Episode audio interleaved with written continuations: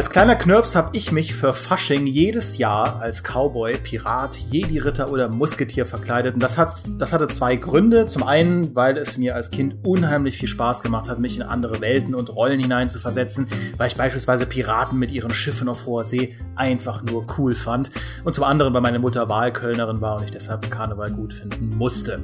Aber heute soll es um Grund Nummer eins gehen. Denn auch 25 Jahre später nutze ich Videospiele immer noch, um mich in fremde Welten zu stürzen, Fantasy- und Science-Fiction-Szenarien zu entdecken, aber eben auch historisch orientierte Universen wie das Mittelalter eines Age of Empires oder eben die Piratenzeit in Assassin's Creed Black Flag. Und damit bin ich nicht allein. Ein Setting ist in der Gaming-Landschaft eines der wichtigsten Verkaufskriterien für neue Spiele. Die Leute lieben die Flucht in fremde Welten und das nicht erst seit der US-Präsidentschaftswahl von 2016. Heute wagen wir mal eine Bestandsaufnahme. Welche Spielesettings müssen in Zukunft dringend noch erschlossen werden? Welche haben wir satt und welche feiern wir warum? An meiner Seite sind zwei Kollegen, die nicht besser für dieses Thema geeignet sein könnten, weil sie sich mit Rollenspielen, mit Fantasy, Science Fiction und Historie auskennen. Zum einen der studierte Historiker und DSA-Spielleiter Fabiano Uslengi. Hallo. Und zum anderen ein Redakteur, den ihr alle liebt und der seit fast 30 Jahren auf denselben drei Szenarien hängen geblieben ist, Maurice Weber. Ich war immer Darth Vader auf dem Kinderfasching. Ja, du bist heute noch Darth Vader. Und äh, weil ich äh, natürlich äh, jede Form von Spitze gegen Maurice nicht einfach ohne Kontext stehen lassen will, Maurice, nehmen wir das doch als äh, Eisbrecher. Du, du musst doch super gehypt sein, dass jetzt Assassin's Creed ins Mittelalter wandert, oder? Das ist eine sehr interessante äh, Frage. Ähm, Danke. Also ich meine, erstmal wandert es ja nicht, weil es war ja schon, das allererste war ja schon Mittelalter, aber halt irgendwie das viel coolere Mittelalter, das von Rittern und Kreuzrittern und so. Und jetzt bist du halt im falschen Mittelalter auf der falschen Seite. Und damit stehe ich durchaus, glaube ich, relativ allein in der Welt da. Aber Wikinger sind halt dumme Gammler. Ähm, und ich habe halt in diesem Trailer fand ich die, die, sympathischste Figur war halt der König Alfred, der sich halt als zivilisierter Feldherr diesen ungewaschenen Plündererhorden entgegenstellen will. Und dann so, nee, nee, der hat ja die völlig falsche Idee. Guck mal, die Wikinger sind ja eigentlich voll nett, wenn sie Dörfer plündern. Guck mal, der lässt da die Frau gehen. Was für ein Held. Ähm, ja, aber wenn du der Frau ihren Mann abschlachtest und ihr Dorf niederbrennst, was denkst du, wie es der im frühmittelalterlichen England danach in ihrem Leben ergehen wird? Ich hatte tatsächlich schon das Problem, dass ich Vikings auch nicht unbedingt weiterschauen wollte, weil mir so mittendrin auffiel, so ja, der Ragnar, das ist ja schon ein charismatischer Hund, aber eigentlich macht es mir jetzt auch nicht so viel Spaß dabei, die Hauptfigur zu bejubeln, wie sie hier irgendwie hilflose Mönche in einem Kloster abschlachtet. Und ich habe so ein bisschen die Befürchtung, entweder werde ich das Problem in Valhalla auch haben, oder Valhalla wird halt eine sehr weiß gewaschene Version der Wikinger präsentieren. So, ja, bisschen geplündert haben die ab und an, aber hey, das mussten sie ja auch irgendwie, äh, die dann völliger Quatsch sein wird. Freiheit, Maurice. Das steht für Freiheit, Wikingertum. Tun und lassen, was man will, über die See fahren, äh, nebenbei mal ein paar Dörfer plündern, aber doch nur, weil man muss, Maurice. Weil man muss, man hat doch keine andere Wahl. Norwegen ist einfach kalt und äh, unwirtlich. England ist auch kalt und ungastlich. Da regnet's die ganze Zeit. Ja, aber da kannst du wenigstens Felder anbauen. Das, das stimmt, ja. Das haben sie ja sogar schon äh, kommuniziert, dass das so ein bisschen die Motivation sein wird, dass eben in Norwegen alles so schwierig ist und deswegen dauernd da gekämpft wird und die Wikinger quasi gar keine andere Wahl haben, als sich ein neues Siedlungsland zu Ja, ja, aber jetzt, jetzt stellt euch mal vor, ja, Finnland startet jetzt einen neuen Weltkrieg morgen würden wir dann alle sagen, ja, Mai ist halt kalt bei denen, das ist ja deren gutes Recht. Ja, aber die haben ja Heizungen. Das ist, glaube ich, der, der Unter. Also ich glaube, Finnland hat Heizungen. Aber tatsächlich, äh, die, die Frage, die ich dir da eingangs gestellt habe, die war ja fake. Wie alles ja. bei der Games, da war das natürlich fake. Ähm, weil ich wusste ja schon, was du sagen willst. Und es ist sogar einer der Anstoßpunkte äh, gewesen für diesen Podcast hier, weil es mir tatsächlich genauso geht. Ähm, Wikinger sind so ziemlich das allerletzte Szenario, das ich mir gewünscht hätte für ein neues Assassin's Creed. Japan wäre viel besser gewesen, oh, ja. aber da können wir, da können wir gleich nochmal drüber reden. Und ich will natürlich jetzt, äh, weil Fabiano mir sonst eine Klatsche gibt, äh, nicht sagen, dass bestimmte historische Epochen pauschal spannender sind als andere. Aber ich glaube tatsächlich im Hinblick darauf, was man für ein cooles Spiel draus machen kann, ist so diese Frühmittelalter-Epoche zumindest, sage ich mal, schwieriger umzusetzen oder weniger offensichtlich als cooles Spiel umzusetzen als andere, weil also für viele, die so ein bisschen weit draußen sind aus diesem Kram, ist ja Mittelalter immer das Gleiche. Ja, ist immer nur Bauern und, und Kreuzzüge und so. Aber das stimmt ja gar nicht. Das, das, das Hochmittelalter und vor allem das Spätmittelalter, da gibt es so viele spannende Dynamiken. Ja, die, die aufstrebenden Städte, ja, diese klassischen Fachwerkstädte, die man dann kennt, äh, überall auf der Welt, die Kreuzzüge, der Kampf zwischen Papst und Kaisertum, ähm, diese ganzen, diese ganzen Adels, äh, ähm, Ränkeschmiede und so, der hundertjährige Krieg, die Pest, der Mongolensturm. Da gibt es so viele durchaus furchtbare, historisch furchtbare, aber eben auch sehr, sehr spannende Szenarien, aus denen man da schöpfen kann. Wohingegen im Frühmittelalter, da sind halt, da haben sich halt diese ganzen späteren Dinge erst allmählich verteilt. Das Lehenswesen hat sich so rausgebildet und England ist zu dem Zeitpunkt eben ein Konglomerat aus Kleinkönigreichen gewesen und dann kamen die Wikinger und es gab halt noch keine riesigen Städte. London war damals noch nicht das, was wir natürlich äh, später, in späteren Jahrhunderten davon gesehen haben. Deswegen habe ich so ein bisschen die Befürchtung, dass halt diese Welt einfach dann viel Sumpf, viel Wald, viel Regen und ein paar Kuhdörfer wird und äh, du bist halt der Wikinger, der da alles Mögliche äh, umbringt. Ähm, und das ist es dann. Und das finde ich einfach nicht so atemberaubend wie halt andere Szenarien. Also ich finde die das äh, Frühmittelalter oder die Spätantike wird ein bisschen unterschätzt. Ich finde es tatsächlich ganz spannend dieses Szenario. Ich habe mir auch vorher aufgeschrieben, was ich mir so ein bisschen wünschen würde. Und ich finde gar nicht mal, dass es so langweilig ist unbedingt, ähm, sich durch diese urtümlichen Wälder zu kämpfen, also sich vorzustellen, wie die Welt damals noch war, als es halt großflächig wirklich sehr, sehr viel Natur gab und auch das hat alles noch so einen ähm, so einen mythologischen und magischen Hauch teilweise noch, gerade wenn es dann noch äh, irgendwelche alten germanischen Stämme waren, die da gelebt haben, die noch irgendwie ganz andere Götter angebetet haben, die es ja sich auch überkreuzt haben mit dem, was die Wikinger gemacht haben. Ich meine, es wird sich dann oft auf die Wikinger gestürzt. Das ist eher das, was mich so ein bisschen abturnt, dass die Wikinger, finde ich, an sich schon ziemlich oft behandelt wurden. Aber es gibt in derselben Epoche noch sehr viele andere Völker, die spannend sind. Gerade die Germanen, finde ich, finden sehr wenig Anklang, wobei das sehr spannende Völker waren, die da sich äh, rumgeschlagen haben, die ihre eigene Kultur hatten, die ganz seltsame und eigenartige Rituale gepflegt haben, wo man, glaube ich, viel rausholen kann, wenn man auch ein bisschen kreativ ist in dem äh, Umgang mit dem, was man da machen will, dass man dann zeigt, dass man hier vielleicht, vielleicht gab es ja wirklich Magie, vielleicht haben die Götter irgendwelche Kräfte gehabt, sowas kann man ja cool, cool als Spiel umsetzen oder die Natur so darstellen. Das ist ja eine der Stärken auch von Red Dead, finde ich, dass die Natur einfach so spannend ist und das kann man, glaube ich, in dieser Epoche sehr gut machen. Und was auch Fabiano, zu wir sind gehört. berufsdefiniert Stubenhocker und Nerds. Du hast jetzt hier viel zu oft das Wort Natur erwähnt, als wäre das irgendein ja, das Kriterium für Leute wie uns. Ja, aber wir machen das ja, weil uns die echte Natur entweder zu unangenehm oder zu gefährlich ist, aber vor allem vom PC zu sitzen und einfach die, die Landschaft zu erkunden, das mache ich jetzt. Also ich würde das alles in der Realität auch machen, wenn es nicht so anstrengend wäre. also ich finde, äh, was man da äh, was finde ich bei euch beiden jetzt vielleicht auch ein bisschen durchkommt, viele Settings haben viel Potenzial. Es ist aber für dich immer noch eine Frage, welches Setting ist das richtige für welches Spiel?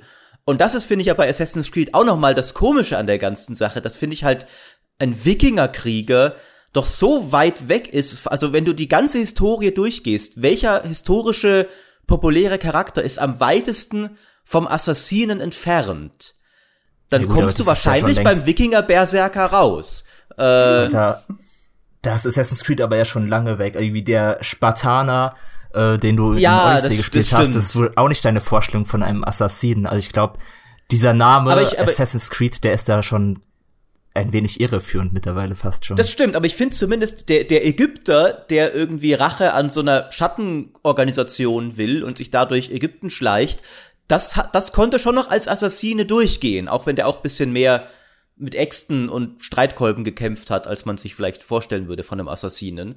Ähm, aber ich finde halt auch zum Beispiel, wenn du halt irgendwie Mittelalter nimmst, hätte ich auch viel cooler gefunden, dass du, was weiß ich, ein Assassine bist, der irgendwie die politischen Winkelzüge des Heiligen Römischen Reiches navigieren muss oder sowas. Äh, oder halt, können wir mal drauf kommen, Japan, wie Dimi vorher gesagt hat. Dimi, erzähl uns, warum Japan das perfekte Assassin's Creed-Setting wäre. Ich will noch, ich will noch vorher einwerfen, ähm, beziehungsweise mich selbst ein bisschen korrigieren, weil Fabiano ja durchaus, finde ich, da auch ein Argument hat, dass es möglich ist, diese Epoche cool umzusetzen.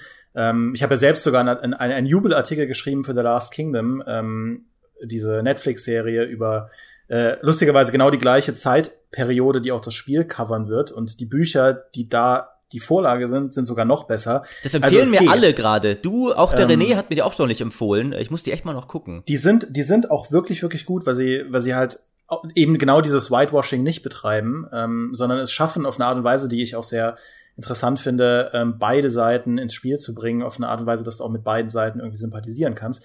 Ähm, das Problem ist nur, ich bin da so ein bisschen skeptisch, ob Ubisoft das hinbekommt, ähm, weil da einfach in der Vergangenheit nicht die Stärken lagen. Ähm, und ja, da müssen wir einfach abwarten. Aber ich finde, als jemand, der jetzt auch aus einer, aus einer Gameplay-Sicht natürlich ein gutes Assassin's Creed haben will, wäre Japan für mich eine viel naheliegendere äh, Vorlage historisch, um auch viele der Assassin's Creed Stärken umzusetzen. Weil ich mir vorstelle, so eine so eine Sengoku-Japan-Periode, ja, wo im Prinzip ganz Japan im Krieg miteinander war. Und du hast eben auch diese ganzen stufenförmigen, diese Pagodengebäude, diese stufenförmigen Städte. Du hast eine sehr abwechslungsreiche äh, Landschaft, in der du auch als ja, ich meine, da kommt ja auch der ganze Ninja-Kram her aus der Richtig. Sengoku und der Edo-Periode und so weiter, dass du halt wirklich da halt auf den Dächern unterwegs bist, dich im Schilf versteckst, in irgendwelchen Reisfeldern versteckst und ähm, da halt irgendwelche Warlords überfällst, äh, das fände ich so cool. Und du könntest ja auch sogar da nat natürlich auch Schlachten und so weiter umsetzen. Du könntest Schifffahrt umsetzen. Du könntest alles umsetzen, was auch Fans in Assassin's Creed Odyssey von dem neuen Assassin's Creed äh, gerne in der Zukunft weitersehen würden, aber eben auch die alten Stärken. Und ich gehöre ja zu denjenigen, das sage ich ja immer, ich vermisse halt diesen Fokus auf Parcours, äh, weil ich finde, dieses über Dächer sich bewegen ist einfach was, was ich immer so cool fand an Assassin's Creed. Und das könntest du in Japan, Japan wäre so ein Best of all, Worst of none Szenario. Das würde sich total anbieten. Und ich glaube tatsächlich auch, dass die Popularität von Japan, weil das sagt man ja immer irgendwie, ja, asiatische Szenarien sind nicht so beliebt. Ich glaube, das wäre mit Japan nicht so ein Problem. Es gibt genug Spiele, die ins japanische Szenario wechseln. Sekiro zum Beispiel, die international ein riesiger Erfolg geworden sind. Äh, das würde auch für ein Assassin's Creed funktionieren. Auch im Hinblick darauf, dass Assassin's Creed sich ja auch in der Vergangenheit nicht davor äh, gescheut hat, Szenarien zu nehmen, wo man jetzt nicht sagen würde, ja, das, das Szenario selbst ist ein absoluter Knaller.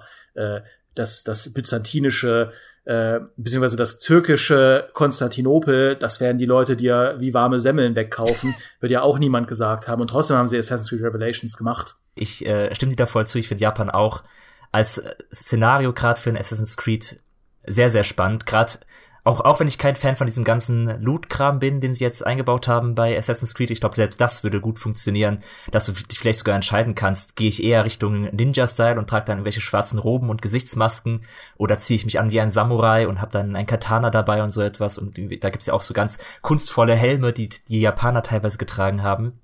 Ich glaube, das würde sich schon sehr anbieten für ein äh, spannendes Assassin's Creed-Szenario. Und es würde, finde ich, auch storymäßig viel hergeben, dass du ja diesen ganzen Templer-Assassinen-Konflikt mega leicht auf den Stereotypen Popkultur Ninja gegen Samurai-Konflikt ummünzen könntest.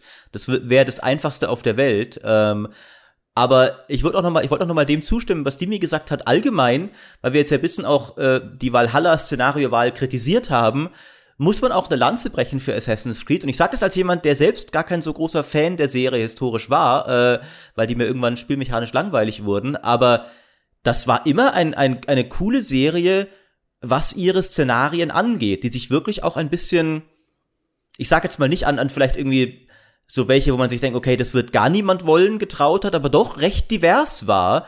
Ich meine, wie viele Spiele spielen in der italienischen Renaissance? Äh, wie viele spielen in Ägypten, abseits von Aufbauspielen vielleicht? Äh, und antikes Griechenland heutzutage ist jetzt auch nicht mehr so weit verbreitet und vieles davor. Also äh, das fand ich auch immer sehr cool an Assassin's Creed. Es, das wirkt sich ja auch verschiedene Dinge aus. Erstens halt die, die ganze Optik des Spiels, dann auch, dass du vergleichsweise, also durchaus diverse Hauptfiguren in dem Sinne hast, dass du halt einen, einen ägyptischen Krieger spielst. In welchen Spielen spielst du einen ägyptischen Krieger? Äh, das fand ich immer cool an der Serie. Und gerade deswegen finde ich es aber schade, dass sie.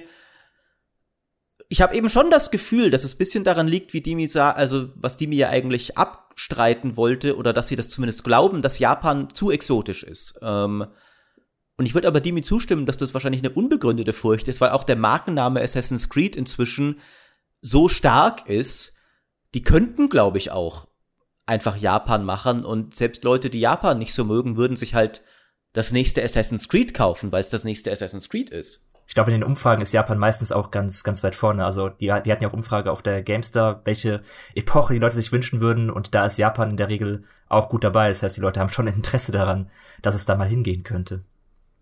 Ich fand das schon bei, bei Forza Horizon so bemerkenswert. Da gab es ja sehr viele äh, im Vorfeld auch Diskussionen und angebliche Leaks und so, dass eigentlich Japan das neue Szenario werden soll ähm, mit Tokio und so. Das hätte ich super cool gefunden. Und auch wenn Forza Horizon 4 ein fantastisches Spiel geworden ist, England ist jetzt nicht der exotischste Ort verglichen damit, dass im Vorfeld da Australien da war. Ich spreche natürlich auch von meiner von meiner äh, ähm, westeuropäischen Sicht, ja, aber äh, ja, es gibt einfach so viele Szenarien, die du, die du selten in Spielen findest, die, ähm, die einfach mehr Raum verdienen. Und da muss man auch sagen, dass dieses Lob, das du da ausgesprochen hast, äh, Maurice, das gilt nicht nur für Assassin's Creed. Ich finde, das gilt für Ubisoft allgemein, weil es ja auch für deren andere Marken durchaus äh, ein, ein, ein starkes Argument ist. Allein hier irgendwie Far Cry 4, wo sie dann jetzt das Himalaya-Gebiet äh, als Szenario gesetzt haben, da wird ja wahrscheinlich auch niemand gesagt haben, hey, wir machen einen Shooter in Tibet. Und also da, so, so stumpf gesagt, ist das ja jetzt kein Szenario, dass die die Leute direkt wegkaufen oder zu sagen, ja gut, die Leute lieben Far Cry, weil es so eine geile Ballerbude ist. Lass doch einfach das nächste Far Cry mal in der Steinzeit machen. Mit Keulen. Stimmt. Und trotzdem ja. haben sie es halt gemacht, ja. Und ähm, selbst ein Ghost Recon Wildlands mit Bolivien äh, ist jetzt zwar nicht so revolutionär anders wie jetzt die Steinzeit, aber es ist auch ein, ey, wir versuchen mal die bolivianische Kultur irgendwie in unser Spiel umzusetzen. Und dann im Nachfolger erfinden wir einfach eine einzige, äh, eigene Kultur und floppen damit. Aber Wildlands, Wildlands war auf jeden Fall der richtige Weg, ja. Ähm, ja, und zuletzt und das, auch das Anno. Äh, Anno 1800 ja. mit der industriellen Revolution ist jetzt auch natürlich erstmal so, ah, wieder so ein klassisches europäisches Szenario, denkt man vielleicht auf den ersten Blick, aber eigentlich auch nicht, ne? Weil wie viele Spiele spielen denn zu der Zeit so? Äh, also es gibt schon welche, aber es ist jetzt auch nicht so eins, dass man jedes, jeden Tag sieht. Äh, also es ist nicht irgendwie auf dem Level eines Weltkriegs-Settings oder Modern Warfare-Settings oder sowas. Äh, und Anno 1800 finde ich ist auch ein schönes Beispiel dafür, was man aus einem Szenario dann wiederum alles spielmechanisch rausholen kann, weil dieses Spiel finde ich ein Musterbeispiel dafür ist, wie eine Serie, die ich ja, wo ich ja ein, bin ein großer Kritiker der Zukunftsannos, gar nicht spielmechanisch, aber das Setting hat für mich einfach gar nicht zu einem schönen idyllischen Aufbauspiel gepasst. Das war überhaupt nicht, was ich von Anno wollte. Aber dann haben sie halt genau diesen schönen Mittelweg gefunden aus der, der Industrialisierungszeit, was eine Zeit ist, wo schon ein bisschen mehr in der Welt los war als im Mittelalter. Weil im Mittelalter, das schränkt dich ja schon ein bisschen ein, was du an Spielmechaniken machen kannst, weil es ja so viel nicht gab. Äh, und industrielle Revolution hat dann schon Sachen, ah, du musst Strom managen, du musst äh, Öl managen, du hast die Eisenbahn und sowas. Äh, und das bietet dir schon so ein bisschen einige der Dinge, die, glaube ich, auch eine der Gründe sind, warum sie ursprünglich ins Zukunftssetting gegangen sind, weil sie die Spielmechanik ausbauen wollten. Aber ist gerade noch früh genug in der Historie, dass du auch noch so ein bisschen dieses, ah, guck mal, idyllische Felder und Bauerndörfer und so, und dass du das auch noch hast es ist auch der späteste Zeitpunkt, den sie wählen konnten für ihre Quersumme. Weil neun wird irgendwann schwer, wenn du ins 20. Jahrhundert gehst, ja. Das stimmt. ja, stimmt, es stimmt, es kann kein Anno 1900 irgendwas geben, ne? Äh, Ihr seid solche Nerds. nee, doch, doch, das doch. Ja, ja, nee, nee, es geht nicht mehr, stimmt. Aber Anno 2000 ginge dann wieder. Anno 2007. Aber ich weiß jetzt nicht, ob das so spannend wäre. Ja, das klingt ein bisschen nach City Skylines. Ja.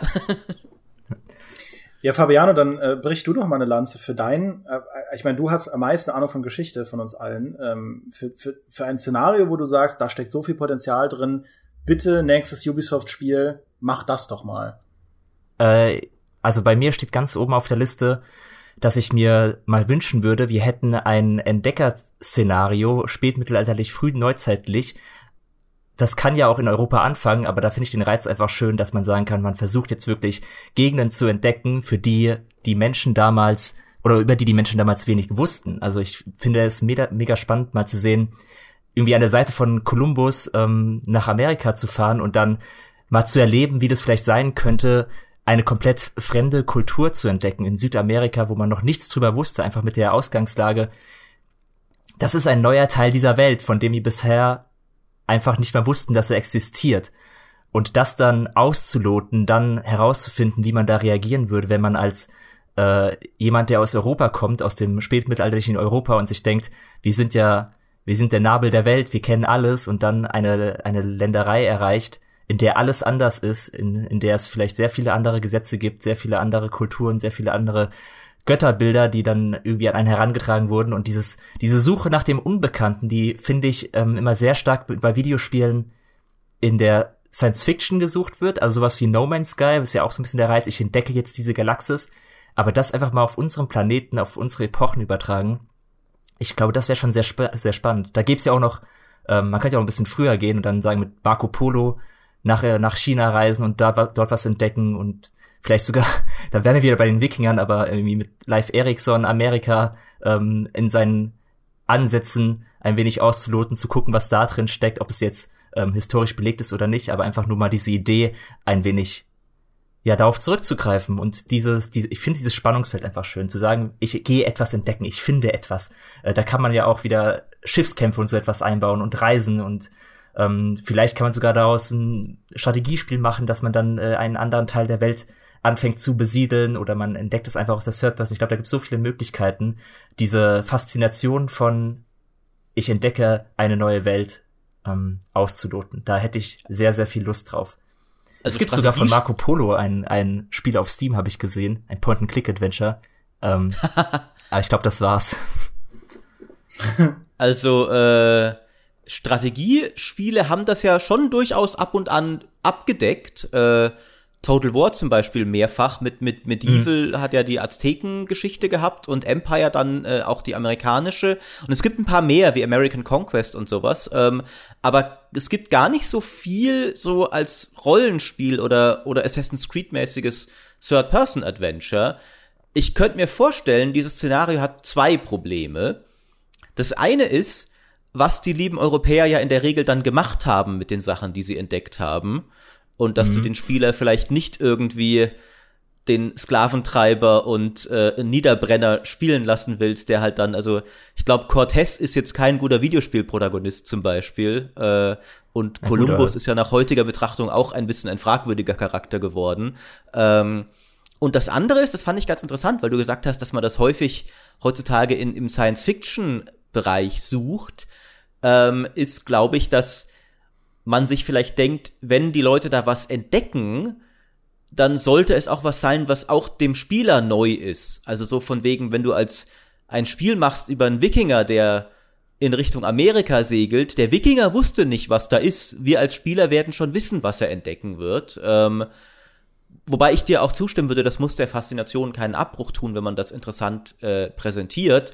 Und es geht ja auch noch, es gibt ja noch die, die die Lösung für alle Dinge, nämlich Fantasy. Und da gab's ja bisschen was mit Greedfall zum Beispiel. Das ja, habe ich genau, jetzt selber nicht gespielt. Ähm, dass du halt einen Fantasy Columbus, sage ich mal, spielst, der zumindest, der dann trotzdem noch was Neues entdecken kann, wo wir nicht genau wissen, ah ja, in Amerika gab's ja das und das und das zu dem Zeitpunkt und das ist passiert. Ähm, wobei ich auch glaube, die meisten Leute kennen sich jetzt, mich eingeschlossen mit der Historie, nicht genug aus, dass sie genau wissen, was wie wann in welcher Reihenfolge entdeckt wird und welche Indianerstämme es jetzt genau gab, zu welchem Zeitpunkt. Also ich finde auch, stimmt dir zu, das hätte Potenzial.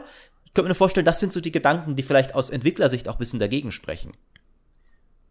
Ja, ich denke mir nur, das wäre doch mal eine Herausforderung. Also du hast ja jetzt, Ubisoft ist ja auch ein Entwickler, der ähm, oder ein Publisher, der sagt, uns ist es halt sehr wichtig, unterschiedlichen Kulturen ein Spotlight zu geben und auch, sage ich mal, Diversität in all unseren Spielen zu machen. Und sich an die Art Szenario mal heranzuwagen und zu sagen, wir versuchen das eben ohne diese Zuschreibung von Gut und Böse, fände ich cool. Also ich stimme dir zu, dass das, glaube ich, dann auch schwieriger zu vermarkten ist. Ähm, sie haben ja sogar angekündigt, dass sie das auch bei, bei Valhalla halt machen wollen. Aber das, du kommst da halt so ein Stück weit, glaube ich, in den Konflikt, dass du gerade bei Open-World-Spielen, sehr viele Open-World-Spiele ja darüber funktionieren, dass du einen Bösewicht hast und dem nimmst du irgendwas weg, den bringst du halt sukzessive zu Fall. Ähm, Wobei sie das ja auch schon mit den letzten Assassin's Creed so ein bisschen aufgebrochen haben, weil bei, auch bei Assassin's Creed Origins fällt das ja dann, also bei, bei Syndicate hattest du ja noch dieses, okay, London ist beherrscht von äh, diesem äh, Starrick, dem gehört alles und äh, deswegen bringst du halt alle Bereiche der Londoner Industrie zu Fall und bei Origins haben sie dann gesagt, nee, ähm, wir machen jetzt irgendwie den, den Ptolemäus, den Kinds, Kindspharao, so ein bisschen zum Bösewicht, aber später wechselt er sich dann auch so, also eigentlich sind dann die Römer dann auch irgendwie so halb die Bösewichte, aber auch nicht so richtig.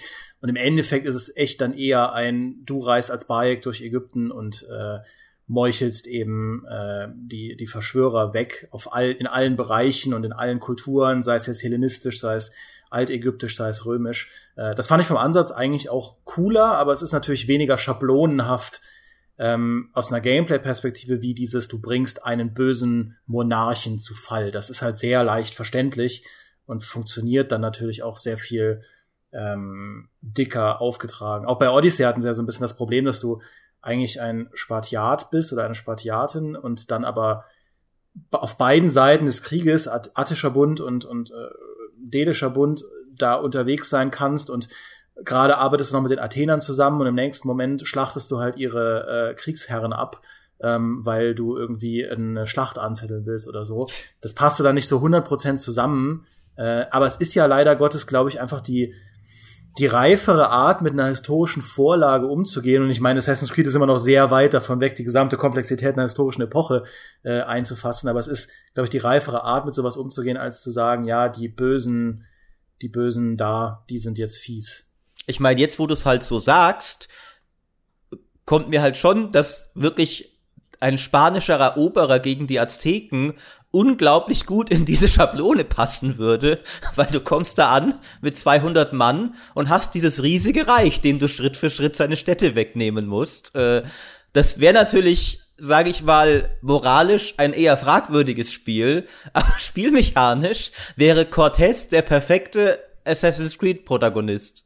Ja, das war ja das, das größte Problem, das Assassin's Creed 3 hatte. Assassin's Creed 3 erzählt ja, und ich habe das ja früher schon mal gesagt, in vielen Punkten die beste Assassin's Creed-Geschichte von allen, weil sie sehr reif ist eigentlich. Du bist dieser ultra harte Tomahawk-Assassine, der mit seinem, mit seinem, mit seiner Axt da rumläuft und absolut gar nichts erreicht, weil du ein Spielball bist in, in politischen äh, Geflechten, die viel komplexer sind, als dass du sie durchdringen könntest. Aber das hat eben auch dazu geführt, dass Spieler größtenteils nicht verstanden haben, was sie jetzt gerade warum tun. Wer ist auf der kontinentalen Seite eigentlich der Gute? Ja, wer ist, wer bei den Briten und wer bei den, bei den Amerikanern ist da wer und wer kämpft mit wem? Und dann hast du halt eben sehr viele von den historischen Schlachten auch nur so mehr oder weniger nebenbei ähm, äh, abgegrast und das war dann nicht greifbar genug, ja, weil du auch als Connor natürlich, du bist, du bist halb, äh, halb Native, du bist halb britisch, dein Vater ist, kämpft für die Briten, ist aber eigentlich ein Templer und ähm, wo sind da genau, du, du wurdest aber von einem Assassinen ausgebildet, der aber selbst eigentlich voll der Idiot war, Zeit seines Lebens und voll viel falsch gemacht hat, in einer Bruderschaft, die aus guten Gründen zerfallen ist. Das ist sehr, sehr komplex. Und haben, das haben sie absolut nicht hinbekommen, das zu vermitteln. Und das ist schade. Und ich glaube, das würde ein Szenario Gefahr laufen, zu wiederholen, dass eben diese Komplexität abbilden muss, um halt solche Fettnäpfchen zu vermeiden, wie du sie halt bei so einem Kolonialsetting zwangsläufig hättest. Ja, äh, also gut, es muss ja nicht zwangsweise, wenn man sagt, man wünscht sich ein Setting bedeuten, dass man dann wirklich so tief ins Detail geht. Ist natürlich immer schön, wenn man dann versucht, äh, wirklich alle Aspekte eines historischen Settings auch darzustellen, damit es auch so vermittelt wird, dass der Spieler eine Vorstellung davon kommt, was vielleicht damals wichtig war. Ähm, aber Maurice hat ja auch schon gesagt, bei Strategie wurde dieser Teil schon ein wenig ausgelotet, wo es dann vielleicht ein wenig unproblematischer ist, weil man dann etwas weiter weg ist von den eigentlichen äh, Begebenheiten und auch den problematischen Taten einiger historischer Ja, ja, eine Million sind eine Statistik, nicht wahr, Fabiano, du Monster?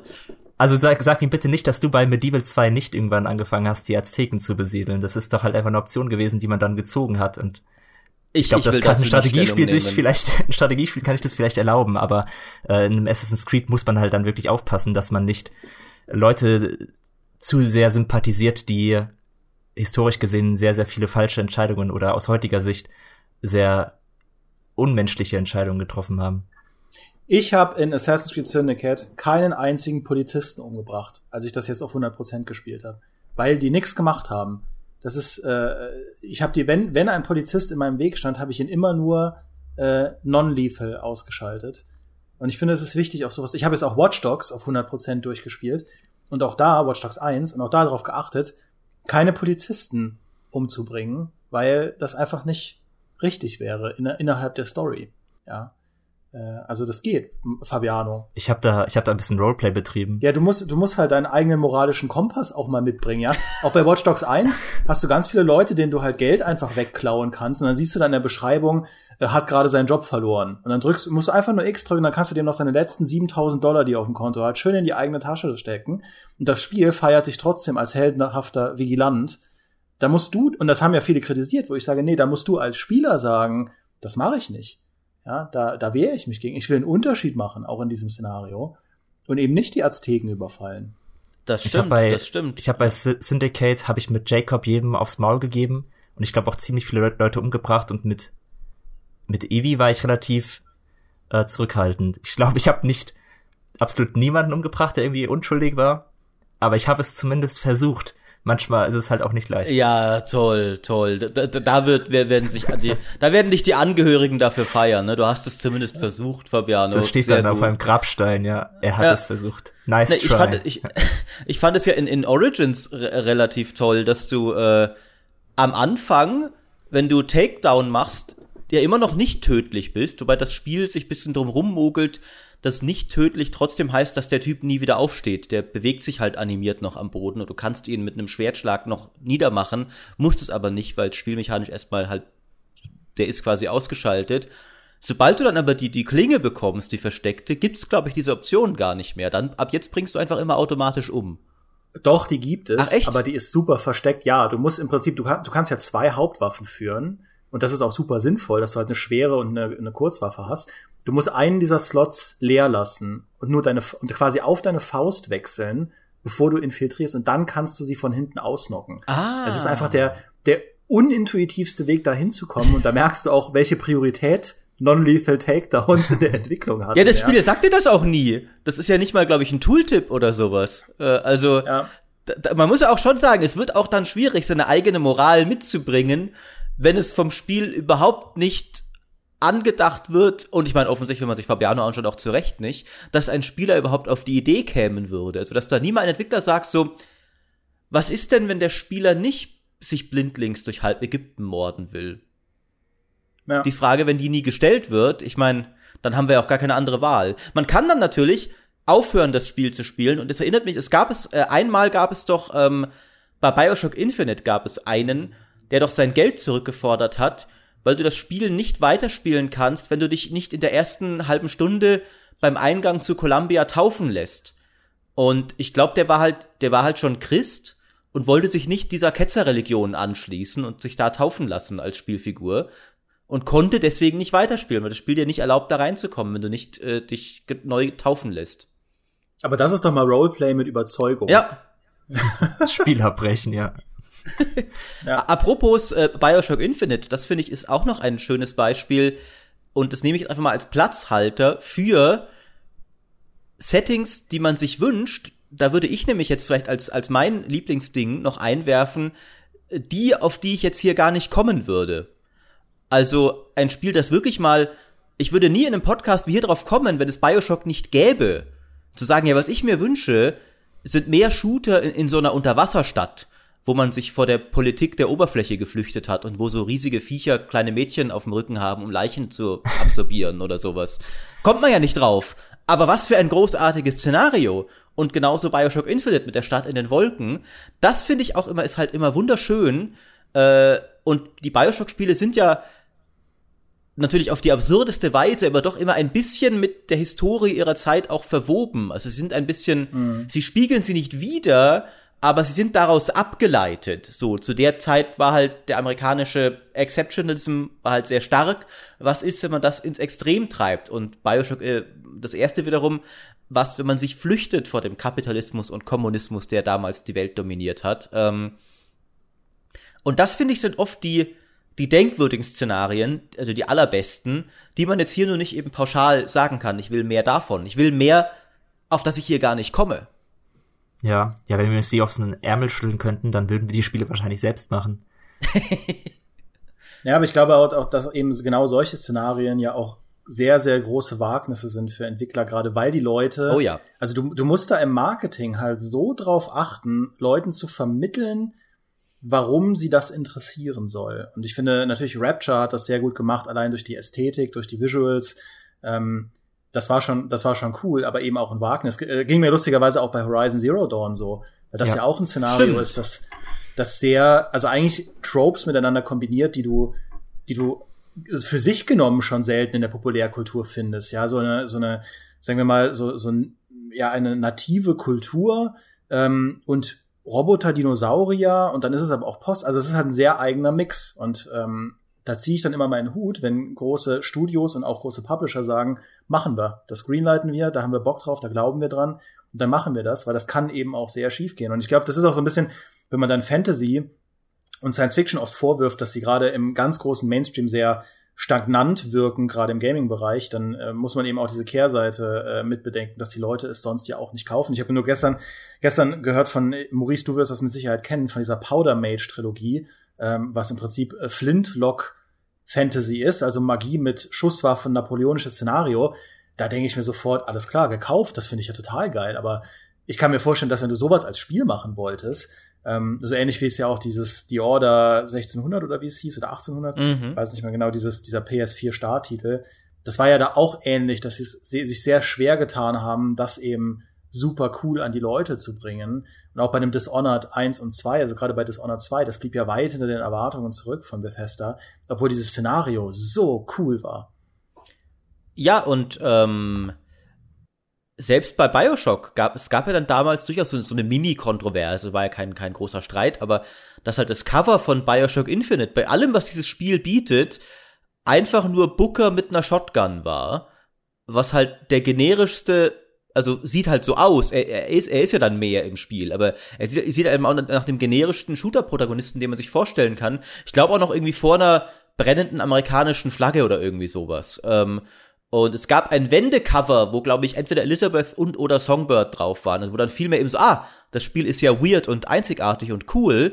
Und dann wurde der Ken Levine mal gefragt in einem Interview, wa warum denn so ein inspiriertes Cover? Und er hat gesagt, ja, das Cover, müsst ihr verstehen, richtet sich halt nicht mal an Leute, die überhaupt schon wissen, was Bioshock ist, weil die haben wir ja eh schon, die gucken sich auch Online-Trailer an, die wissen, was drin ist. Das Cover ist für Leute, die im Mediamarkt am Regal vorbeigehen und das ist auch eine Sache, die, die man, glaube ich, immer noch unterschätzt, dass halt selbst unsere ganze Blase, also alle, die diesen Podcast hören, sind schon eingefleischte Gamer verglichen mit dem Großteil des Publikums, das meine ich eben gar nicht abwertend den anderen gegenüber, allein deswegen, weil ihr auf einer Gaming-Webseite seid und einen Podcast über Games hört. Ähm, und wiederum, viele Leute sind halt einfach viel weniger drin und wie kriegst du dann die? Und dann äh, machst du eben eher sowas, eine sichere Nummer. Ähm, und das meine ich jetzt, wie gesagt, gar nicht abwertend, weil wiederum in, in manchen anderen Sachen, die ich konsumiere, bin ich auch mega oberflächlich. Ich bin zum Beispiel, was, was Filme angeht, bin ich viel mehr so, ich gucke halt die großen Blockbuster und ich gucke so ab und an Trailer auf YouTube. Ich bin nicht groß auf Filmwebsites unterwegs. Ich höre keine Filmpodcasts äh, und bin da auch nicht so tief drin, dass ich sagen würde, ah ja, ich den, den Bioshock als kleinen Indie-Film, den würde ich kennen und würde ihn begeistert anschauen, wenn das Cover mega weird ist. Hm.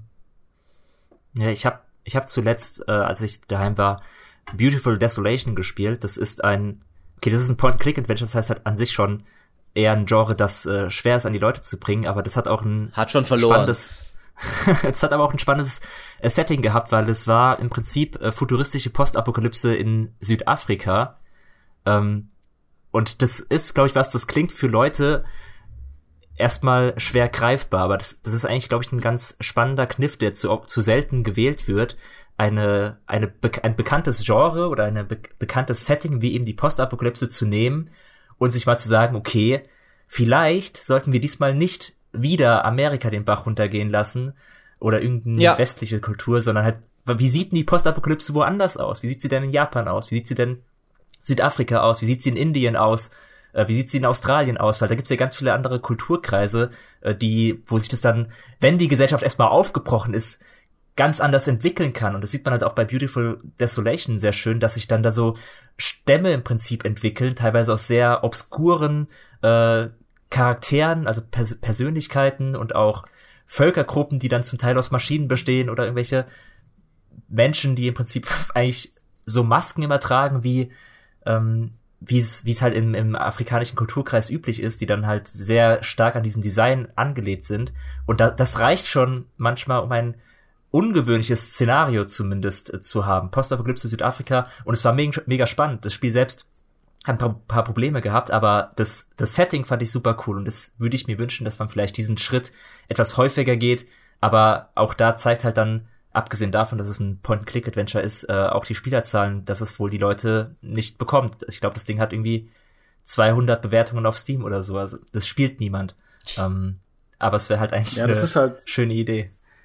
Das ist halt der alte Joke, was wäre, wenn die Aliens und Kampfroboter mal nicht in New York, Chicago oder LA landen würden, sondern halt irgendwo anders auf der Erde.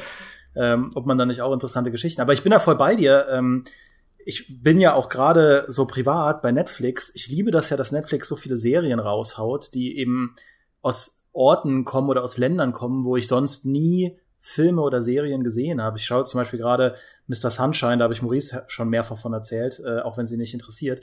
Das ist eine koreanische Serie und das spielt eben auch zu der Zeit am äh, Wendepunkt zum Beginn des 20. Jahrhunderts, wo eben Japan, Russland ähm, und Amerika alle was von Korea wollten. Und du hast da eben so zwei Scharfschützen im Zentrum, die äh, auf unterschiedlichen Seiten stehen und so. Ist eine super spannende Serie, aber sowas finde ich dann cool, weil du, weil du in solchen Szenarien einfach Geschichten erzählen kannst, die, die sonst schwierig zu machen sind und die auch einfach, das ist jetzt ein Stück weit natürlich ein, ein äh, Allgemeinplatz, aber die auch einfach andere kulturelle Perspektiven aufzeigen.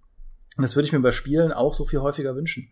Deswegen ähm, sprengen wir mal so ein bisschen den Rahmen des Historischen. Ihr seid doch beide so Fantasy-Geeks, ja, sagt man auf der Straße. Ähm, was wären denn, was wären denn eure Visionen davon, wo Fantasy als Szenario und meinetwegen auch Science Fiction in den nächsten fünf Jahren hin müssen im Gaming-Bereich? Was sind die Frontiers, die Grenzländer, die wir bereisen müssen? Also ich bin immer ein bisschen langweilig. Ich bin ja meistens relativ zufrieden mit der Standard-Fantasy. Ähm, ich spiele auch DSA und so etwas, was ja ziemlich, ja, gesetzte, äh, auf Tolkien basierte Fantasy ist. Ich weiß nicht, also ich, ich, mich hat halt bei Greedfall zum Beispiel beeindruckt, dass es eben das war, was du vorhin gesagt hast, dass es ein bisschen mehr ähm, spielt mit andere historische Epochen, mit äh, Fantasy-Elementen kombinieren, also Mantel und Degen, mit Zauberei und Monstern kombinieren, so etwas finde ich dann schon spannend. Ähm, es ist halt schwer bei Fantasy zu sagen, wie es sich entwickelt, weil theoretisch kann sich Fantasy ja überall hin entwickeln. Ähm, und da die richtigen Ideen zu finden, ohne es zu übertreiben und ohne dass es albern wird, weil das ist meistens mein Problem, wenn jemand versucht, Fantasy so zu gestalten, dass es einfach nur anders ist, wird es oft sehr abgedreht und schwer greifbar, kaum noch irgendwie in der Realität verwurzelt. Und da muss man sich, finde ich, ein bisschen vorhüten, weil dann wird es eben schwerer, Leute dafür zu gewinnen. Das heißt, man braucht eine gute Balance zwischen, was macht Fantasy aus, wie weit kann ich es treiben und gibt es vielleicht Elemente, die wir schon haben, äh, hier historisch, die man da einbauen kann, um dadurch Abwechslung zu erzeugen. Äh, ich meine, die Fantasy kommt ja auch daher. Nichts von dem, was Tolkien geschrieben hat, gab es vorher überhaupt nicht, sondern ähm, der hat sich ja auch auf Sachen gestützt und das müssen wir jetzt einfach weitermachen. Wir müssen das nehmen, was da ist und das weiterentwickeln und dann so neue Ideen generieren, ohne den Rahmen zu sprengen. Das wäre so mein Ansatz. Ich bin ja da tatsächlich auch leider wirklich bei allem, wo ich sonst immer für Originalität plädiere, bei Fantasy bin ich mega langweilig und anspruchslos eigentlich. ihr, Äh, seid solch, ihr seid solche Pappnasen. Das ist ganz schlimm. ähm, was ich mir allerdings doch wünschen würde, ich finde, was man in der Fantasy ein bisschen beobachten kann, ist, dass das, was mal der neue andere Weg war, inzwischen auch wieder arg abgedroschen ist, so gern ich es mag. Also dieses ganze moralisch graue Fantasy, so die, die Besonderheit unserer Fantasy-Welt ist, dass es gar nicht so viel Magie gibt und dafür jeder irgendwie böse ist, so dass die Game of Thrones Geschichten dieser Welt halt, ähm, die auch zum Beispiel, auch ein The Witcher geht ja stark in diese Richtung, ist großartig und so, aber ich finde, das ist inzwischen jetzt auch kein großes Alleinstellungsmerkmal mehr. Das ist eher so, wie Fantasy heutzutage halt ist, äh, dank Game of Thrones vor allem. Ähm, und ich würde mir wünschen, bei Fantasy ist tatsächlich gar nicht so sehr das Setting. Ich würde mir da einfach bisschen mehr noch wünschen, dass die Leute versuchen, in diesen Settings auch originelle Geschichten zu erzählen. Ähm, zum Beispiel, also Greedfall ist auch ein originelles Setting, aber halt so die Erschließung einer neuen Insel und sowas ist mal was anderes als so äh, Dragon Age-artige Weltbedrohungen und so Zeugs. Ähm, oder wiederum, und es ist eine wunderbare Gelegenheit, aber ich habe es schon lange nicht mehr erwähnt, äh, Tyranny, dass die Fantasy-Geschichte ist, ist auch wieder erstmal so, ist halt wieder auch so graue Fantasy, das ist erstmal wieder das, was ich jetzt eigentlich gerade kritisiert habe, aber dreht halt die ganze klassische Fantasy-Geschichte um, indem du für den für, für Sauron arbeitest. Ähm, und ich würde mir eher da, da so wünschen, Setting ist ja eben erstmal nicht nur das Umfeld, sondern auch die Prämisse der Geschichte. Und ich finde, da ist vor allem, muss Fantasy bisschen mehr vielleicht wagen.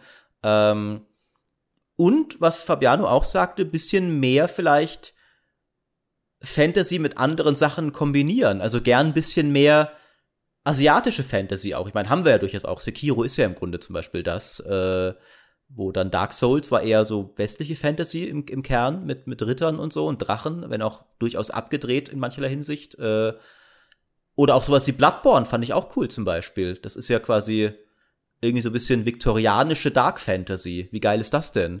Ähm, ja, sowas halt mehr. Das wäre so geil. Ja, diesen Horroraspekt etwas mal stärker hervor, also mehr Horror in die Fantasy reinbringen. Sowas finde ich eigentlich immer ganz spannend. Ja, also allgemein mit, mit mehr Sachen kombinieren. Witzigerweise ist ja zum Beispiel auch im Grunde ist ja Warhammer 40k ist ja ein Fantasy-Setting eigentlich, das halt zufällig in der Zukunft spielt. Äh, aber es ist ja eigentlich, du hast Ritter, du hast Magier, du hast Monster, Dämonen, Götter und sowas. Ja eigentlich viel mehr in, in, sein, in seiner, in der, in den Sachen, die da passieren, ist ja viel mehr ein Fantasy-Setting ist halt nur zufällig, haben die Leute halt inzwischen schon Maschinengewehre. Äh, oder also Bolter natürlich streng genommen. Ähm, also Fantasy lässt sich vielfältiger kombinieren und in vielfältigeren Settings ansiedeln, als man bislang getan hat. Und das ist ja oft auch ein Weg, was Fabiano jetzt auch vorher eben angesprochen hatte, wie man originelle Szenarien schaffen kann, die vielleicht nicht verschrecken, indem man Sachen kombiniert, die bereits cool und bekannt sind, auf vielleicht neue Arten und Weisen. Ähm, auch wenn es auch nicht immer klappt. Ich meine, zum Beispiel ein, ein Beispiel, das mir in den Kopf kommt, das leider auch gefloppt ist, obwohl es inzwischen ein Kulthit ist, ist die Serie Firefly, die ja Western und Weltraum kombiniert hat und dann auch noch gesagt hat, ja, aber eine der dominanten Sprachen ist hier halt Chinesisch, äh, weil China damals die Erde dominiert hat, bevor wir alle ins All gegangen sind. Äh, aber auch ein Flop. Wollten die Leute auch nicht. Ja. Von daher mhm. schwer zu sagen. Allgemein. Sehr schade, Firefly war fantastisch. Western mit Fantasy kombinieren wäre auch sowas, wo ich glaube ich Bock drauf hätte. Ich glaube, sowas gab es auf jeden Fall schon mal, auch in anderen äh, Medien. Aber ich finde Western allgemein spannend und ich glaube, da, wenn man das nicht übertreibt mit ähm, übernatürlichen Ereignissen und Monstern, dann kann man da, glaube ich, coole Geschichten erzählen, ein cooles Szenario erschaffen. Mach, Macht das nicht sogar die zweite Mistborn-Trilogie, Maurice? Ja, äh, ja. in Büchern gibt's das ein bisschen. Äh, Mistborn ist eine großartige Fantasy-Serie von Brandon Sanderson, äh, einem Autor, der vor allem auch sehr gut darin ist, das zu machen, was wir gerade hatten, nämlich Prämissen ein bisschen auf den Kopf zu stellen. Und dessen Fantasy-Welt entwickelt sich dann zwischen zwei Trilogien tatsächlich in der Zeit weiter. Und dann ist halt, auf einmal ist es eine Western-Welt, aber du hast immer noch die gleichen Magier wie vorher die in der Welt witzigerweise sich vor allem dadurch auszeichnen, dass sie mit Metall interagieren können, was halt der Pistole eine, einen sehr interessanten neuen Kontext verleiht. Ich, äh, das, was ihr gerade angesprochen habt, ist auch einer der Gründe, warum ich äh, Persona 5 gerade so liebe. Ich spiele das gerade Persona 5 Royal. Ähm, und das, dieses Spiel macht aus Marketing-Sicht, glaube ich, alles falsch, was man falsch machen kann. Ähm, und ich finde es super deswegen, weil, also, auch da wieder, ja, Pitch gegenüber den, den äh, großen Finanzgebern, ja, lasst doch mal eine, ein Spiel machen, wo ihr im japanischen Highschool-Szenario unterwegs seid und das mischen wir mit dem Pokémon-Prinzip, aber statt dass Pikachu, Bisasam und Co. da auftreten, nehmen wir einfach alle Dämonen der Ars Goetia und alle, alle Dämonen, die es jemals in Kulturen und so weiter gab, ballern da halt allen Symbolismus rein, den es gibt, vermixen das mit so populärkulturellen Sachen, die äh, größtenteils nur Japaner verstehen oder Leute, die sehr tief da drin stecken. Und erzählen halt eine Story, die dann auch wiederum sehr viel vermixt mit äh, Freudscher Psychologie, mit jungen Psychologie, mit jungen Bildern, das Unbewusste und so. Und ich glaube, das werden die Leute im Mainstream ultra wegkaufen. Und stellt sich raus, das tun sie tatsächlich. Da, da, also ich finde das fantastisch. Ich bin, seit ich Persona spiele, den Abend unterwegs bei Wikipedia, bei YouTube und so. Es gibt so viele coole Kanäle und Videos, die sich nur damit auseinandersetzen, diese Shin Megami Tensei Serie, also quasi das größere Gesamtfranchise, an dem Persona dranhängt, zu analysieren. Und das geht ja zurück auf, ähm, auf Bücher aus den 80ern, auf japanische Romane aus den 80ern. Da sind so crazy Ideen drin mit Apokalypse und Göttern und so weiter. Und ach, es ist so cool, dass ich dann auch, auch das ist einer der Gründe, warum ich diesen Podcast hier unbedingt machen wollte. Sowas wünsche ich mir so viel häufiger. Und übrigens noch die Frage zu beantworten, was ich mir bei Fantasy mehr wünschen würde. Ey, Luftpiraten, Leute. Sorry, dass ich nicht so eine, so eine elaborierte Antwort habe wie ihr, aber. Aber wenigstens eine schön spezifische dafür. Ist doch auch mal gut bei ja, unserem Wischiwaschi Ich habe diese, diese Retribution Falls Bücher gelesen. Die Catty J äh, Bücher heißen die, glaube ich, von Chris Wooding. Die einfach nur sind Luftpiraten in einem Szenario und es gibt auch noch so ein bisschen so Dämonologie, aber ähm, das ist so geil, was man da machen könnte mit modernen Open-World-Ideen, dass du halt, wie sieht eine Gesellschaft aus, die von vornherein die Reise durch die Luft im Fokus hatte, versus eben Wege auf der Erde. Du hast halt dann noch viel, viel mehr Urwald und so, weil es überhaupt keinen Grund gab, zwischen den Städten irgendwelche Verbindungen zu schlagen, weil man das ja alles per Luftschiff machen konnte und so. Also, wenn man diesen Gedanken weiterdenkt, glaube ich, sind da so coole Szenarien möglich. Ähm, muss nur mal jemand machen. Und allein diese ganzen Entermanöver und so von Black Flag halt in der Luft. Stimmt. Wie cool ist denn das bitte, ja? Parcours in äh, 200 Meter Höhe. Das Sau stimmt. Geil. Ich überlege gerade, gab es überhaupt schon gute Luftpiratenspiele, so Luftschiff? Es gab Skies, Skies of Arcadia, das war eine ähm, JRPG-Reihe, damals glaube ich auf der Dreamcast und auch später auf dem GameCube, also auch eher unter äh, in der Nische. Und dann gab es natürlich noch Crimson Skies, ähm, was ja für viele Leute einer der einer der Xbox-Titel ist, die so dringend ein Remake oder zumindest ein Reboot bräuchten.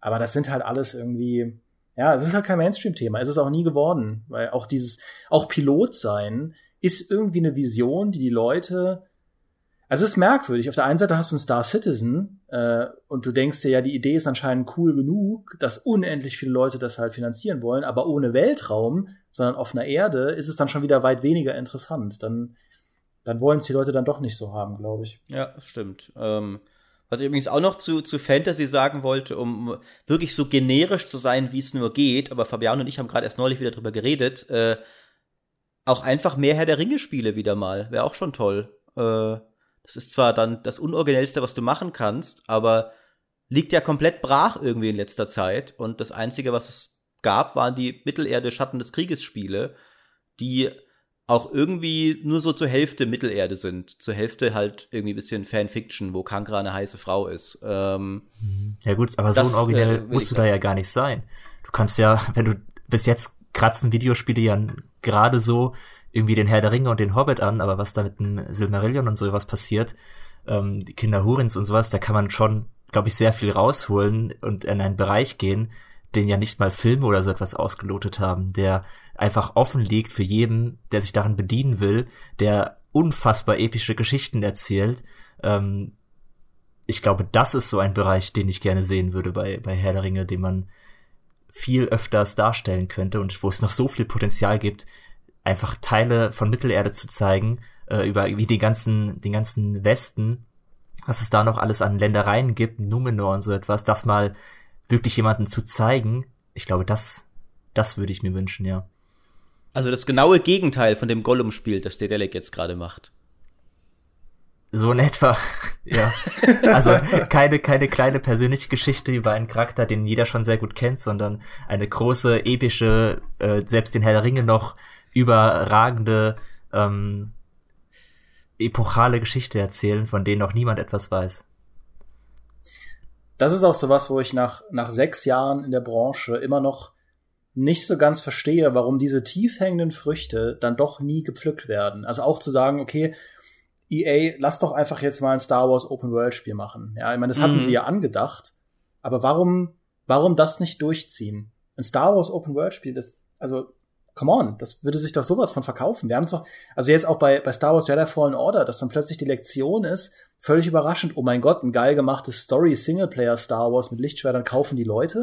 Das hätten wir ja, wow, hätten wir ja nie gedacht. Und genauso, äh, genauso bei einem Herr der Ringe Open World Spiel, dass ich mir denke, come on, das, also auch moderne Kids in Anführungszeichen sind ja in irgendeiner Form mit den Herr der Ringe Filmen aufgewachsen. Ja. Und, äh, kann ich mir nicht vorstellen, dass sowas floppen würde. Ich weiß, solche Open World Spiele sind auch riesige Investments. Aber dass halt dann stattdessen eine Fortsetzung gemacht wird zu dem äh, hier Mordors Schatten, wo du Orks aus Kisten ziehst. Also Ja. da, da darf man, da darf man, glaube ich, jetzt auch nicht die Lektion daraus lernen, dass das gescheitert ist wegen der Herr der Ringe-Lizenz. Und es ist ja auch nicht in dem Sinne komplett gescheitert. Ähm, Es war ja auch ein gutes Spiel, trotz dieser ja, großen es war ja auch ein Probleme. gutes Spiel. ähm, ja. Äh, Aber das, da stimme ich dir voll zu. Und für mich ist das absurdeste Beispiel Game of Thrones. Weil diese Serie hat neun Jahre lang die Popkultur dominiert wie eigentlich nichts seit Star Wars, ja. Äh, also, das hat ja auch noch viel mehr geschafft, als Herr der Ringe damals geschafft hat, einfach weil es so, so lange lief, dass so viele Leute darüber geredet haben und so. Und kein großer Publisher hat sich die Lizenz gesichert. Wir haben immer nur so, so Spiele irgendwie von, von Cyanide oder sowas dazu bekommen. So, so höchstens Double A, kleine, nette Indie-Spiele mit Ecken und Kanten. Ich meine, ich habe auch ein Herz für solche Spiele, aber wa wo, warum ist denn da niemand hingekommen und hat gesagt, okay, wir nehmen uns die Lizenz und schmeißen BioWare drauf oder sowas. Äh, das verstehe ich, weil das, ihr hättet doch genug Zeit gehabt, sagen wir mal, ihr bei der dritten Staffel Game of Thrones, ja, da wusste man schon, was das wird an Popkultur. Und ihr hättet noch fünf, sechs Jahre Zeit gehabt, bis diese Serie vorbei ist, ein Spiel zu entwickeln. Das wäre doch machbar gewesen. Und niemand hat's groß gemacht. Das Beste, was wir gekriegt haben, war halt so Telltale Cyanide und sowas. Und auch eben bei allem Respekt vor diesen Entwicklern. Ich meine, in BioWare ist auch nicht mehr, was das mal war. Oder halt, was weiß ich, CD Projekt Red. Gebt CD Projekt Red die Game of Thrones Lizenz, ja? Ja, Ja, vielleicht haben die ja damals schon irgendwie so ein erstes Skript von Staffel 8 gehabt und äh, wussten, wussten deshalb, wie die Reise endet und haben sich gesagt, nee, Oh nee, Gott. das machen wir lieber nicht. Ja, vielleicht, vielleicht. Äh, es gibt wenigstens Mods, was irgendwie Herr der Ringe und Game of Thrones angeht. Da sind ein paar Leute sehr, sehr kreativ mit ein paar Spielprinzipien, ähm, die es schon gibt. Das stimmt. Total War und äh, Mountain Blade und so etwas. Das, das haben wir zumindest. äh, äh, Third Age Total War hat ja Sauron äh, umgesetzt, indem sie den Papst aus dem Originalspiel verwurstet haben. Das finde ich immer noch die geilste Innovation, weil Sauron halt, also ich habe das ewig nicht mehr gespielt, das war in der alten Version zumindest so, ich weiß nicht, ob es immer noch so ist. Da war halt Sauron, der hat halt quasi, und das ist ja, was Sauron macht mit den bösen Fraktionen, der dirigiert halt quasi Kreuzzüge.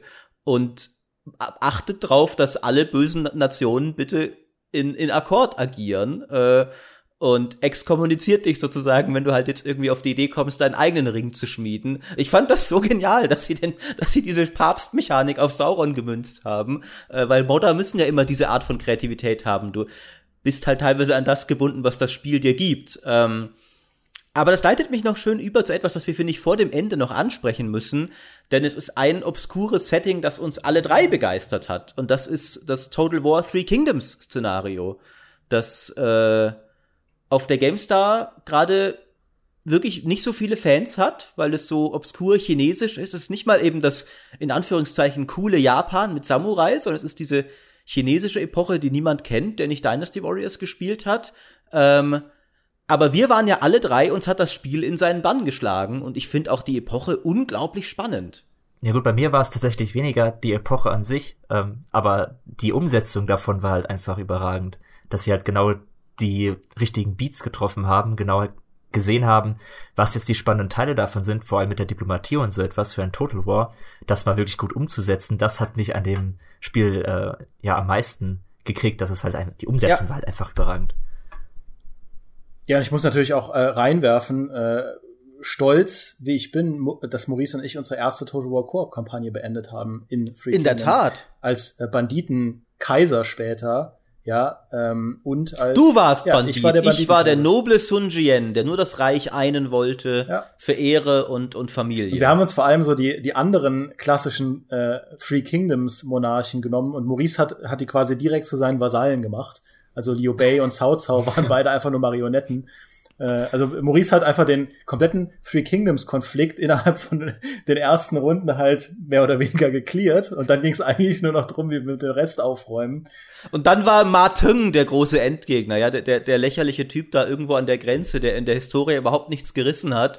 Das hat auch immer natürlich schön an Total War, dass die Historie so schön ins Absurde ziehen kann, je nachdem, was halt in deiner Kampagne passiert. Ja, ich glaube, ich glaube, dass äh, Three Kingdoms, die Three Kingdoms Ära, die kann halt eine ähnliche Faszination ausüben wie auch diese Adelskonflikte in einem Game of Thrones. Also wenn man wenn man da drin ist, sind die Charaktere sehr, sehr spannend und das, was da passiert ist, weil das ja auch ein generationenüberspannender Konflikt war, in ganz vielen unterschiedlichen Bündnissen und so. Die große Herausforderung, mal unabhängig davon, dass ähm, der chinesische Kulturkreis von, von sehr vielen deutschen Spielern jetzt relativ weit weg sein dürfte, ist, glaube ich, echt, dass auch unabhängig davon du sehr, sehr viel Einarbeitungszeit brauchst, bevor du verstehst, was da eigentlich abgeht. Und das gilt sowohl, wenn du halt Three Kingdoms einfach nur spielst, als auch wenn du jetzt Dynasty Warriors mit dazu spielst. Ähm, selbst wenn du dir die volle Three Kingdoms Dröhnung gibst im Gaming-Bereich, wirst du immer noch bei Wikipedia viel nachlesen müssen und auch so ein Stück weit auswendig lernen müssen, um voll zu durchdringen, was so das Geile eigentlich ist an dieser Epoche. Und dann geht's ab. Ja, ähm, allerdings hat das Spiel es eben wirklich geschafft, mich dazu zu bringen, dass ich Bock hatte, mich zu informieren.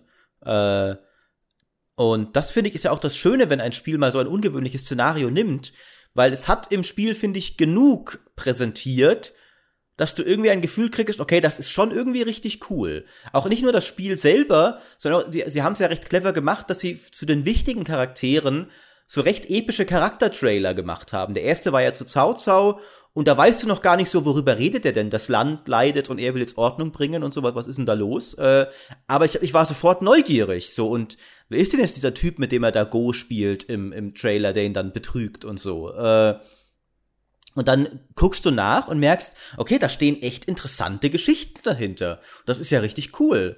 Ähm, und es ist wiederum auch, wie Fabiano sagte, sie haben es auch schön gemacht, das meinte ich auch vorher bei Anno, dass sie diese Epoche auch als die hat offensichtlich auch die Entwickler inspiriert zu spielmechanischen Änderungen, die sie vielleicht so nicht gemacht hätten, wenn sie einfach nur, jetzt machen halt das dritte Mittelalter Total War. Obwohl man auch da natürlich, sind Sachen wie Diplomatie wichtig gewesen und so. Also ist ja nicht so, als hätte man da nicht auch drauf kommen können. Aber äh, dieser Wechsel hat offensichtlich auch dazu geführt, dass sie sich gesagt haben, was können wir denn alles anders machen, jetzt wo wir schon das Szenario so anders machen. Du hast aber auch einfach sehr viele spannende, sag ich mal, Tropes da drin, die ja auch von vielen Science-Fiction- und Fantasy-Geschichten aufgegriffen werden. Du hast ein, ein, ein geschwächtes Kaiserreich am Ende seiner Blüte. Du hast eine Rebellion gegen, äh, gegen quasi das Unrecht. Diese Rebellion wird dann zerschlagen und ein Warlord, ein, ein ungerechter Warlord übernimmt die Macht und die anderen Fürsten müssen sich zusammenschließen, um gegen ihn zu kämpfen. Und du hast mit Lubu einen, quasi den Darth Vader der Free Kingdoms Periode, einen Krieger, der halt so mächtig ist, dass jeder vor ihm erzittert. Äh, und dann später kämpfen dann aber auch alle Fürsten gegeneinander. Du hast halt viel so diese Adelskonflikte und, äh, und äh, Ränkespiele und so weiter. Also da steckt halt einfach so viel theoretisch spannendes Storytelling drin. Jetzt in Three Kingdoms, da geht, also wirklich historisch nah ist ja nur der Anfang, weil natürlich logischerweise durch diese Sandbox-Struktur dann sehr viel sich auch äh, natürlich anders entwickelt. Ähm, aber das ist halt zum Beispiel was, was dann auch bei, bei Dynasty Warriors mehr drin ist oder auch bei den früheren Romans of the Three Kingdoms Spielen. Da stecken einfach saukoole Sachen drin in diesem Szenario. Ähm, und das hast du gar nicht so oft in der Geschichte, dass halt so viel sich bald. Also ich kann schon verstehen, warum das, warum das auch für, sag ich mal, China so ein sehr fruchtbarer, fruchtbares Epos ist, auf das sie immer wieder gerne zurückblicken. Ja, das stimmt. Ähm dann, dann können wir doch, glaube ich, zum Schluss vielleicht diesen einen, einen zweiseitigen Appell richten, dass A, Spieler doch solchen Szenarien auch mehr Chancen geben sollen. Wir, wir hören es schon oft, dass halt äh, das dann eben durchaus abgetan wird. Also wir haben es bei uns auf der GameStar eh einfach gemerkt, dass Three Kingdoms so viele Leute weniger interessiert hat als äh, Thrones of Britannia, weil Thrones hatte Mittelalter, ist aber das viel schlechtere Spiel, lustigerweise. Ähm, auch wenn ich dafür Verständnis habe, weil das ist wiederum ein eigener Podcast noch. Jeder von uns hat ja auch Settings, mit denen er einfach gar nichts anfangen kann. Zum Beispiel Weltkrieg kann mir halt komplett gestohlen bleiben. Ähm, aber trotzdem, die ungewöhnlichen Szenarien verdienen ein bisschen mehr Fans. Und dann hoffentlich werden auch Entwickler ihnen auch wiederum ein bisschen mehr Chancen geben. Es ist ja leider ein bisschen so ein Henne-Ei-Problem. Äh, kann niemand kaufen, wenn es niemand entwickelt, aber wenn es niemand kauft, ist es auch blöd, wenn es es zu entwickeln. Ja, ja, und ich finde, damit sind wir eigentlich ganz gut durchgekommen. Ähm, Jawohl. Dann danke ich euch, dass ihr äh, hier Lust hattet. Wir nehmen diesen Podcast mittags auf, ja, mitten am Arbeitstag. Äh, und trotzdem hatten Fabiano und Maurice Lust, sich hier einfach mal zusammenzuhocken und ein bisschen zu plaudern. Das finde ich sehr, sehr cool. Ähm, und falls ihr da draußen auch ein, ähm, ein Herz für ungewöhnliche Szenarien habt, auch der GameStar Podcast ist ja ein Podcast voller ungewöhnlicher Szenarien und Themen, voller exotischer Menschen wie Maurice, dann ähm, denkt doch gerne darüber nach, ob ihr nicht vielleicht uns ein bisschen unterstützen wollt, indem ihr ein Plus-Abo abschließt. Dann könnt ihr nämlich auch meine Assassin's Creed Valhalla Titelstory lesen, die auch, auch ich habe eben den Creative Director Ashraf Ismail gefragt nach äh, dem, was wir am Anfang auch kritisch angesprochen haben, dieses Wikinger-Szenario, was man da Interessantes draus machen kann. Da hat er mir sehr viele Antworten gegeben. Ähm, falls ihr das lesen möchtet, äh, dann ja, kauft doch Plus, dann abonniert doch Plus und äh, tut uns einen Gefallen damit. Und falls nicht, ist auch nicht so mega schlimm, dann könnt ihr uns ja zumindest fünf Sterne geben und äh, ein Like dalassen und kommentieren, was eure Lieblingsszenarien sind und was eure Hassszenarien Und, äh, sind und was ihr euch wünscht. Und wenn euer Lieblingsszenario zufällig äh, Skyrim sein sollte, was ja ab und an bei manchen Spielern der Fall ist, habe ich mir sagen lassen, äh, haben wir auch ein GameStar Sonderheft zu der kommenden ESO-Erweiterung Greymoor äh, am Start. Äh, das kann man jetzt schon vorbestellen. Es ist am, am 18.05. am Kiosk. Und da findet ihr alles, was ihr über diese die Skyrim-Erweiterung für ESO quasi wissen sollt. Ähm, ESO witzigerweise ist ja eins der erfolgreichsten Bethesda-Spiele der letzten Jahre und findet jetzt gerade auch aktuell wieder bei uns mehr Fans. Die liebe Kollegin Ann-Kathrin spielt es zum Beispiel gerade recht viel. Äh, Elena auch. Und macht dann, Ellen auch, äh, und macht dann lustige Kolumnen, ich glaube darüber zum Beispiel, was, warum die Khajiit sich Hauskatzen halten und was das zu bedeuten hat, wenn du ein Katzenmensch bist. Das ist doch auch faszinierend. Äh, und wenn ihr da auch mal Bock drauf habt, ist ESO Greymoor vielleicht ein guter Einstiegspunkt und unser Sonderheft ist ein guter Einstiegspunkt für den guten Einstiegspunkt. Deswegen schaut doch da mal in unser Online-Shop vorbei oder am Kiosk ab dem 18.05. Tschüss. Adios. Ciao, ciao.